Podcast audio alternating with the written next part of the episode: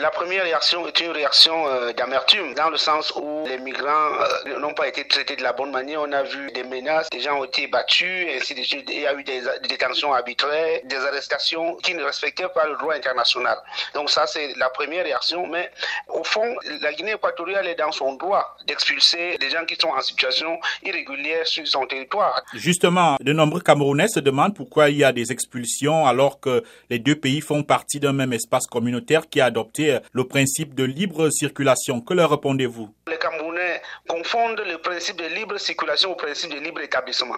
La libre circulation permet aux citoyens de la CEMAR de se déplacer au sein de la communauté, mais pendant une période maximale de 90 jours. Au-delà des 90 jours, vous devez vous conformer aux règles d'établissement sur le territoire du pays d'accueil. Ce n'est pas malheureusement le cas pour la majorité des Camerounais qui s'y trouvent. Beaucoup y vont sans papier et pensent que comme il y a le principe de libre circulation, ils ne peuvent plus rentrer, ils peuvent s'établir, commencer à travailler et y vivre éternellement, ce qui n'est pas conforme au droit euh, communautaire. Est-ce que les procédures pour permettre aux étrangers de s'installer en Guinée équatoriale sont accessibles? Les conditions sont très difficiles parce que l'État demande beaucoup de documents pour pouvoir avoir le droit de séjour, mais les autorités camerounaises, parce que beaucoup disent que les autorités diplomatiques camerounaises ne travaillent pas là-bas, les autorités diplomatiques camerounaises font un travail remarquable et ce sont ces autorités-là travaillent en étroite collaboration avec le ministère des Affaires étrangères de, Guinée équatoriale pour pouvoir inscrire un certain nombre de Camerounais. 250 dossiers ont été envoyés au ministère des Affaires étrangères, comme l'a signalé l'ambassadeur dans son communiqué,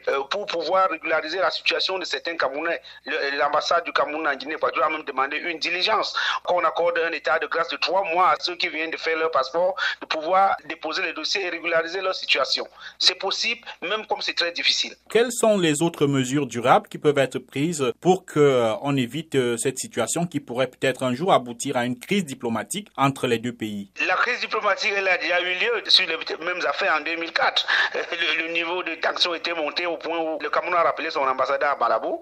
La, mesure durable, c'est la première chose, c'est d'abord l'éducation des Camerounais. Parce que beaucoup s'y retrouvent parce qu'ils pensent que comme il y a libre circulation, ils peuvent aller s'installer comme ils veulent. Ils doivent, on doit beaucoup communiquer sur le droit communautaire en expliquant que la libre circulation permet de voyager dans ces pays et pour rester au moins pas plus de 90 jours. Ils doivent être au courant et savoir que euh, passer ce délai, ils doivent se conformer ou bien ils rentrent directement chez eux. Donc il y a cette éducation qui doit être faite par rapport à cette loi communautaire-là.